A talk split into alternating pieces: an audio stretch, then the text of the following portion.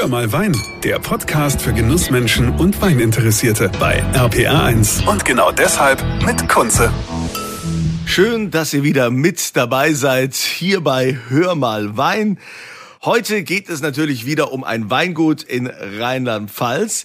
Ein Weingut, das viel für den deutschen Wein getan hat, denn das Thema Sauvignon Blanc ist ja eigentlich so ein Thema, was, ja, man kennt das eher so, ne, Neuseeland und so weiter. Und also ist eigentlich mehr Ausland. Aber dieses Weingut ist gerade für den Sauvignon Blanc bekannt, feiert auch Jubiläum 15 Jahre Oliver Zeter. Oliver Zeter in Neustadt. Ähm, der, Oliver hat natürlich jetzt zu tun, ist ja klar. Ne, aber der Prokurist hat Zeit, nämlich Robin Spitz. Hallo Robin. Hallo Andreas. Robin, schön, dass du es äh, geschafft hast. Also ihr kommt ja wahrscheinlich aus den Feierlichkeiten gar nicht mehr raus, äh, wenn man jetzt also dieses Jubiläumsjahr hier schon so sieht, 15 Jahre. Äh, was was habt ihr denn jetzt in diesem Jahr, in diesem Jubiläumsjahr denn schon alles gemacht? Da gab es ja auch schon jede Menge Veranstaltungen. Genau, also wir haben einige kleinere Veranstaltungen gehabt, bei denen wir zum Beispiel eine Jahrgangsverkostung gemacht haben und dabei auch äh, Raritäten gezeigt haben, ältere Jahrgänge, um zu zeigen, wie die Sachen reifen. Ähm, wobei sicherlich das Highlight in diesem Jahr war eine Vertikale an ähm, Sauvignon Blanc, einer Rebsorte, die in Deutschland nicht unbedingt das Image hat, dass man sie lange liegen lassen kann, dass sie auch äh, gute, ja, eine Potenzial zur Flaschenreife hat. Und da haben wir seit dem Gründungsjahr 2007 bis heute 2021 alle Jahrgänge einmal durchverkostet von unserem Sauvignon Blanc und von unserem Sauvignon Blanc Fumé. Hatten dazu verschiedene ähm, Journalisten, äh, Weinkritiker, ähm, ja, einfach Meinungsbilder auch der Branche dabei. Und ähm, ja, die Resonanz war sehr positiv, auch für uns. Für uns war es nämlich auch eine Premiere, mal alle Weine so in der ähm, in der Tiefe auch probiert zu haben. Und ähm, ja, das war einfach toll, das zu sehen, weil es ja ist die DNA irgendwo des Betriebs und ähm, das war wirklich ein berührender Moment. Das Ganze wurde gekrönt von, einer, von einem anschließenden Menü, äh, fünf Gänge von einem Sternekoch ähm, hier aus Neustadt, dem Sven Niederbremer und äh, ja, dazu verschiedene Weine auch wieder gereift ähm, aus unserem Sortiment und das kam sehr, sehr gut an und hat nochmal auf jeden Fall Begeisterung bei uns und den Teilnehmern ausgelöst. Also ähm, ich käme jetzt nicht auf die Idee. Es gibt also ja viele, die ja sich mit Riesling befassen. Da wisst ihr ja, also Riesling, äh, langes Reifepotenzial, so ein 15 Jahre alten Riesling trinken, das äh, ist überhaupt kein Problem.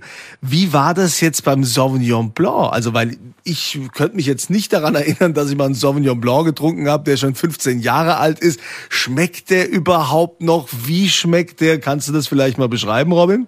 Also Sauvignon Blanc entwickelt äh, ganz eigene Tertiäraromen, also Reifaromen. Ähm, zunächst geht diese ähm, sehr vordergründige Frucht äh, zurück. Also im besten Fall ist sie nicht vordergründig, aber sie ist nun mal präsent beim Sauvignon Blanc, das muss auch so sein. Aber die geht ein bisschen runter, wird oftmals, ähm, bekommt mehr quittige Aromen, auch ein bisschen Orangenaromen, also so Orangenzeste. Teilweise kommen ähm, trüffelige Aromen dazu, erdige Aromen. Und was super interessant ist, gerade auch bei unseren Weinen, ich kann jetzt vorwiegend von unseren Weinen sprechen, waren die, ähm, kamen immer mehr flintige, rauchige, mineralische Aromen zum Vorschein.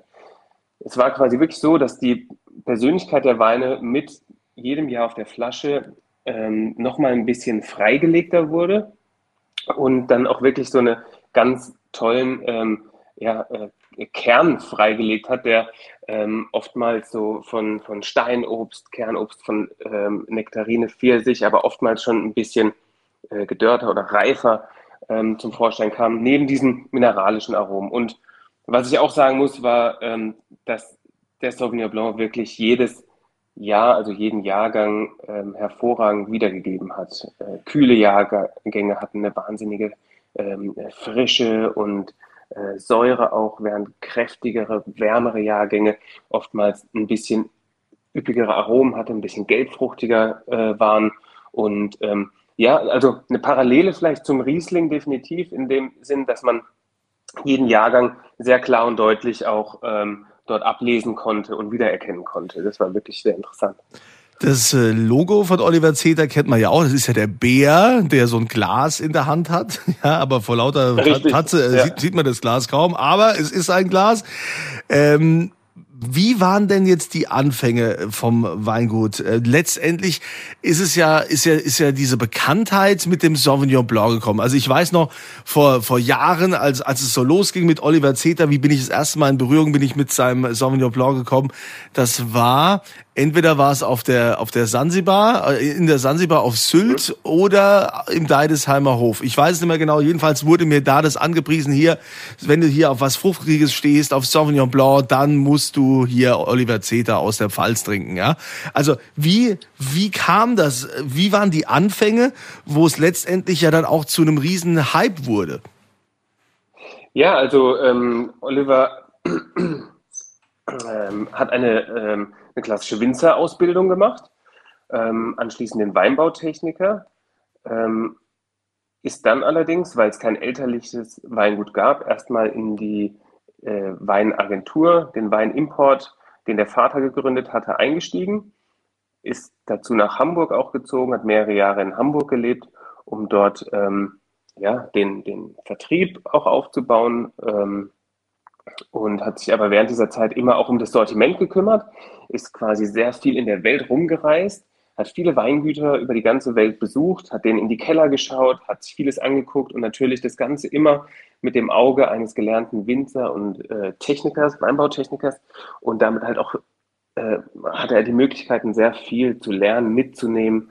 Und ähm, ja, der Wunsch, den eigenen Wein zu machen, den hat Oliver schon äh, von Anfang an, seitdem er eben in der Weinbranche ist und ist dann äh, 2003 wieder zurückgekommen in die Pfalz, hat sofort angefangen, äh, Sauvignon Blanc anzulegen, kleinere Parzellen, halbes Hektar und hat dann sich ausprobiert. Er durfte sozusagen den, den Weinkeller seines Cousins äh, mitnutzen, Thomas Zeter, und äh, hat dort die ganze äh, Technik, Infrastruktur auch bekommen ähm, und hat dann die, seine ersten Versuche gemacht, bis dann 2007 der erste wirkliche Jahrgang auch mit der Qualität gefüllt werden konnte, dass er genau das, das prägnante Logo drauf gemacht hat mit dem Bären ähm, und das erste Mal auch 3000 Flaschen in einer Größenordnung, wo dann auch Kunden dafür gesucht werden konnte. Also nicht mehr nur kleine überschaubare Mengen, die im Freundes- und Bekanntenkreis irgendwie ähm, verteilt werden konnten und verschenkt werden konnten, sondern halt dann auch wirklich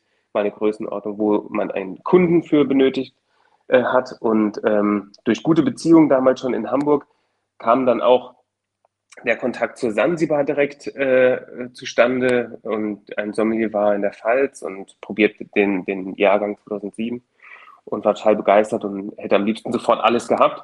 und äh, Oliver hat dann nochmal einen Riegel vorgeschoben, hat gesagt, nee, also ein bisschen was braucht er selber noch und hat dann die Hälfte bekommen. Das heißt, die Sansibar war auch so der erste Kunde äh, von uns und äh, was natürlich ein, ein absoluter äh, Glücksfall ist, denn die Sansibar hat zum einen, ähm, ja, ist ein Multiplikator, hat ein mhm. tolles, weinaffines Publikum, ähm, hat schon eine sehr renommierte Weinkarte, einen wunderbaren Weinkeller und sich dort einzureihen mit dem Jungfernjahrgang ist schon was ganz Besonderes und hat auf jeden Fall mal den Grundstein gelegt. Also ich finde das ja auch immer wieder wieder spannend, dass ähm, so so Menschen, die die eine Vision haben, die, die sagen, okay, ich will das so machen, das, äh, das ist so mein Ziel, dass äh, die dann tatsächlich auch diesen Erfolg bekommen, dass der Erfolg ihnen recht gibt. Auch wenn das natürlich immer äh, mühsam ist, äh, diesen Weg zu gehen. Also es hieß ja mal irgendwie Oliver Zeter als, wie war das, mit 40 war, glaube ich, der, äh, der älteste Jungwinzer. genau, das sagt er gerne über sich. Ja. Dem, dem, dem, er, dem, er so, dem, er so, dem er so hatte. Und ähm, dann, äh, es ging ja auch erst mit dem normalen Sauvignon Blanc los und dann kam dieser Fumé. Ne? Also für diejenigen, die jetzt äh, äh nicht genau wissen, was, was Fumé heißt oder wa warum, das hat natürlich was mit Holz zu tun. Vielleicht kannst du es kurz erklären, Robin. Richtig, ja. Der Sauvignon Blanc Fumé kam dann ab dem Jahr 2008 und äh, wurde im ersten Schritt nur mit einem Fass ausprobiert. Also Fumé, der Name, bedeutet geräuchert, äh, kommt ursprünglich vielleicht von der, von der Appellation Puy-Fumé an der Loire. Ähm, und dort haben die Sauvignon Blancs oft eine, ja, eine flintige, rauchige Aromatik, die durch den Silex und den Feuersteinboden äh, kommt. Mhm. Und ähm, ja, dann hat Robert Mondavi in Kalifornien zunächst seinen Sauvignon Blanc, den er im Holz, im neuen Holz ausgebaut hat, Blanc Fumé genannt. Und äh, weil in dem Fall die, äh, das Holz die rauchigen Aromen dem Wein beigesteuert hat und den Wein nochmal so komplementiert haben. Und in Deutschland waren wir dann die Ersten, die ähm, den Sauvignon Blanc Fumé so gefüllt haben. Sprich, Sauvignon Blanc etwas reifer gelesen, anschließend ähm, ja, schon gequetscht, spontan vergoren, ins vorwiegend neue Holz gelegt. 2008 war es noch äh, ein neues Holzfass. Mittlerweile arbeiten wir beim Fumé so mit 70 Prozent neuem Holz, wobei 90 Prozent auch im Holz ausgebaut werden. Schon ein sehr hoher Anteil. Und ähm, dadurch erhält, erhält der Wein eben diese ja, etwas ätherischen, rauchigen äh, Aromen. Für uns oder für mich erinnert es häufig an Salbei, an frischen Salbei. Und das ergänzt wunderbar diese Sauvignon Blanc Aromen, äh, wenn sie in diese etwas exotischere Richtung gehen und dabei noch sehr trocken, der Wein sehr trocken ausgebaut ist. Dann hat man wunderbar vielschichtigen Wein und dieses trockene mineralische Finish, was uns auch sehr, sehr wichtig ist. Und ähm, ja, das kommt sehr gut. Wir wollen bewusst vermeiden, dass der Wein irgendwelche ähm, Karamell, Toffee, Kokosnussaromen hat, wie es manchmal amerikanisches Holz hat, oder mhm. sehr dunkel, äh, sehr stark geröstete äh, Fässer mitgeben, sondern wir achten darauf, dass es wirklich eine, eine Langzeithosung ist, eine, die nicht so heiß, die länger dauert und die dem Wein eher rauchige und flintige und feine, helle ähm, äh, Raucharomen mitgeben. Und daher kommt der Name Fumeten. Das ist eben ein Sauvignon Blanc, der ein bisschen geräuchert wirkt. Aber wenn man jetzt von der Sauvignon Blanc Idee kommt äh, und äh, erstmal kein eigenes Weingut und alles, da ging das ja schon dann rapide bergauf in diesen 15 Jahren. Wenn man überlegt, wo Oliver Zeter heute steht, dass wir jetzt, es geht nicht nur Sauvignon Blanc, wir haben ja hier, was weiß ich, vom, vom Sekt über Syrah bis zum Destillat äh, Mirabelle oder so. Mhm. Was äh, ja. das Portfolio ist ja ist ja riesig geworden. Das heißt, äh, da, da müssen ja ein Haufen Weinberge irgendwie äh, gepachtet oder gekauft worden sein. Das musste ja alles irgendwie abgewickelt werden.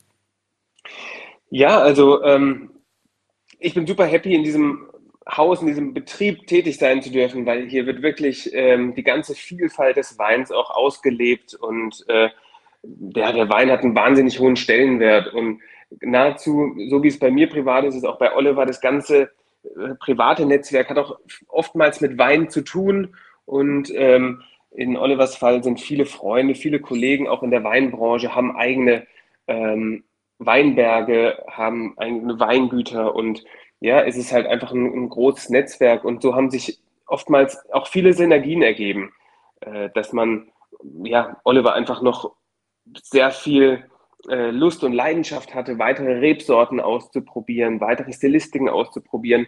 Die Pfalz ist ja wirklich ein sehr gesegneter Ort für internationale Rebsorten. Wir haben einerseits ein sehr trockenes Klima hier, ähm, das dadurch auch kommt, dass die, die Regenwolken so von Westen hin abgeschirmt sind durch den Pfälzer Wald.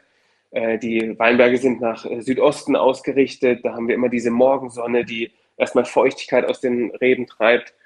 Ähm, und wir haben diesen sehr schnell erwärmbaren und äh, ja, wasserabdurchlässigen Sand- und Buntsandsteinboden.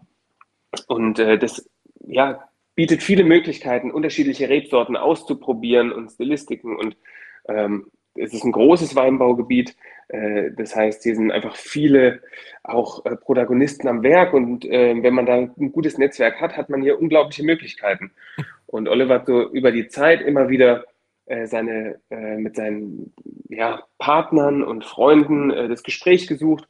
Und ähm, so konnten wir über die Zeit immer mehr äh, Zugriff auf verschiedene Rebflächen bekommen. Wir durften neue Anlagen pachten, auch in den besten Lagen, die sich teilweise über die ganze Pfalz verteilen. Also äh, unsere Riesling-Anlagen stehen vorwiegend an der Mittelhart, wo einfach die besten Bedingungen für Riesling sind. Dagegen stehen viel unserer Syrah-Anlagen so um Rot und Edenkoben, das einfach sehr, sehr warm ist dort, mit der Kalmit im Rücken, die wirklich den ganzen Regen abhält. Wir haben sehr viel Burgunder-Anlagen eher in der Südpfalz, um Siebelding, Sonnenschein, Münzberg. Ähm, da haben wir oftmals einen hohen Kalkanteil, wobei die Böden sehr, sehr unterschiedlich sind. Und es gibt diesen, den Burgunder-Rebsorten einfach einen wunderbaren Druck, Kern, Mineralität. Gleichzeitig behalten die Weine ihre Frische, weil äh, man so ein bisschen ja, kühle Westwinde hat. Es ist sehr vielfältig und wenn man eben dieses Netzwerk wirklich ausnutzt und äh, ähm, verwendet und Zugriff darauf hat, dann kann man hier hat man hier große Möglichkeiten. Und ich habe letzte Woche erst äh, mit einem mit einem Partner von uns ge geredet und der, ähm, ja, die reden auch alle sehr wertschätzend eben über die Partnerschaft zu uns, weil sie sagen, hey, ähm, ja, Oliver achtet, man weiß genau, woran man ist. Oliver achtet ausschließlich auf Qualität, äh, nimmt das Risiko komplett auf sich. Wir dürfen dann verschiedene ähm, äh, tolle Anlagen äh, pachten über lange Jahre, dürfen da eigene Rebsorten setzen. Ähm, die Partner von uns helfen uns bei der Bewirtschaftung und über dieses Netzwerk schaffen wir es halt eben auch, ähm, etwas dynamisch zu sein, neue Ideen schnell umzusetzen und uns auch nicht zu verzetteln mit unserer ja, etwas großen Sortiment und dieser sehr kleinteiligen, detaillierten Vinifizierung dann im Keller. Ja, ja, ich habe auch schon gesehen. Ich meine, ihr habt ja absolute Toplagen, gerade beim Riesling, den Weilberg zum Beispiel oder Saumagen. Äh, das ist ja schon was Besonderes. Wie viel Hektar bewirtschaftet ihr? Äh, wir produzieren aus rund 38 Hektar. Das oh. heißt, äh, ja, genau, das so. ist schon relativ ja. üppig. Da sind wir wir hatten 3000 Flaschen mit dem ersten Jahrgang 2007 und sind jetzt so auf äh, bei 350.000 Flaschen und ähm, das können wir eben sehr, sehr gut über diese ähm, über dieses Netzwerk eben stemmen. Wahnsinn. Und ähm, gleichzeitig immer die Qualität im Auge behalten, im, eher sogar noch die Qualität ausbauen und, äh, und immer weiter verbessern. Darauf haben wir eigentlich in den letzten Jahren immer den Fokus. Verschiedene Rebsorten, die wir uns dann besonders vorknöpfen, probieren nichts zu vernachlässigen, aber dann haben wir mal nach an Chardonnay gefressen oder an äh, Pinot Noir schon seit längerer Zeit und dann ist da wirklich so der, der Fokus auch drauf und wird dann mit ähm, ja, voller Hingabe dann probiert, da die Qualität nochmal auszubauen und auch keine Kosten und Mühen äh, gescheut. Schließlich ist irgendwie die Weinqualität ja irgendwie das Kapital auch, ja. Klar, also ich meine, einer wie, wie Oliver Zeter, der ja trotzdem immer wieder Ideen im Kopf hat, der sich immer weiterentwickeln will und äh, Pläne hat. Ich meine, da ist ja nach 15 Jahren jetzt äh, nicht Schluss, äh, sondern da ist wahrscheinlich noch ganz viel äh, im Petto, was er so vorhat. Kannst du uns da vielleicht so, vielleicht so einen kleinen Appetit haben geben, wie, wie denn jetzt so die weitere Vorgehensweise ist im Weingut, was, was noch so geplant ist so für die nächsten Jahre? Ja, sehr, sehr gern. Also da sind wir jetzt auch gerade so dran, zum Jahresabschluss zu schauen, äh, wo stehen wir vielleicht nächstes Jahr zu diesem Zeitpunkt. Und ähm, ja, es ist unglaublich, was nächstes Jahr schon wieder auf all unsere Kunden, Partner, Freunde irgendwie wartet, weil wir haben so viele neue Projekte auch, die teilweise noch in der Flasche sind oder ähm, äh, ja schon kurz vorm Verkaufsstart sind oder auch noch im Fass. Da ist so unter anderem bei den, ich will nicht zu viel verraten und nicht zu sehr ins Detail gehen, weil vieles davon ist natürlich noch nicht ganz spruchreif. Ja, aber, aber, heute ist ja Weihnachten, da können wir mal, also, also genau. einen kannst du mal aus der Kiste holen.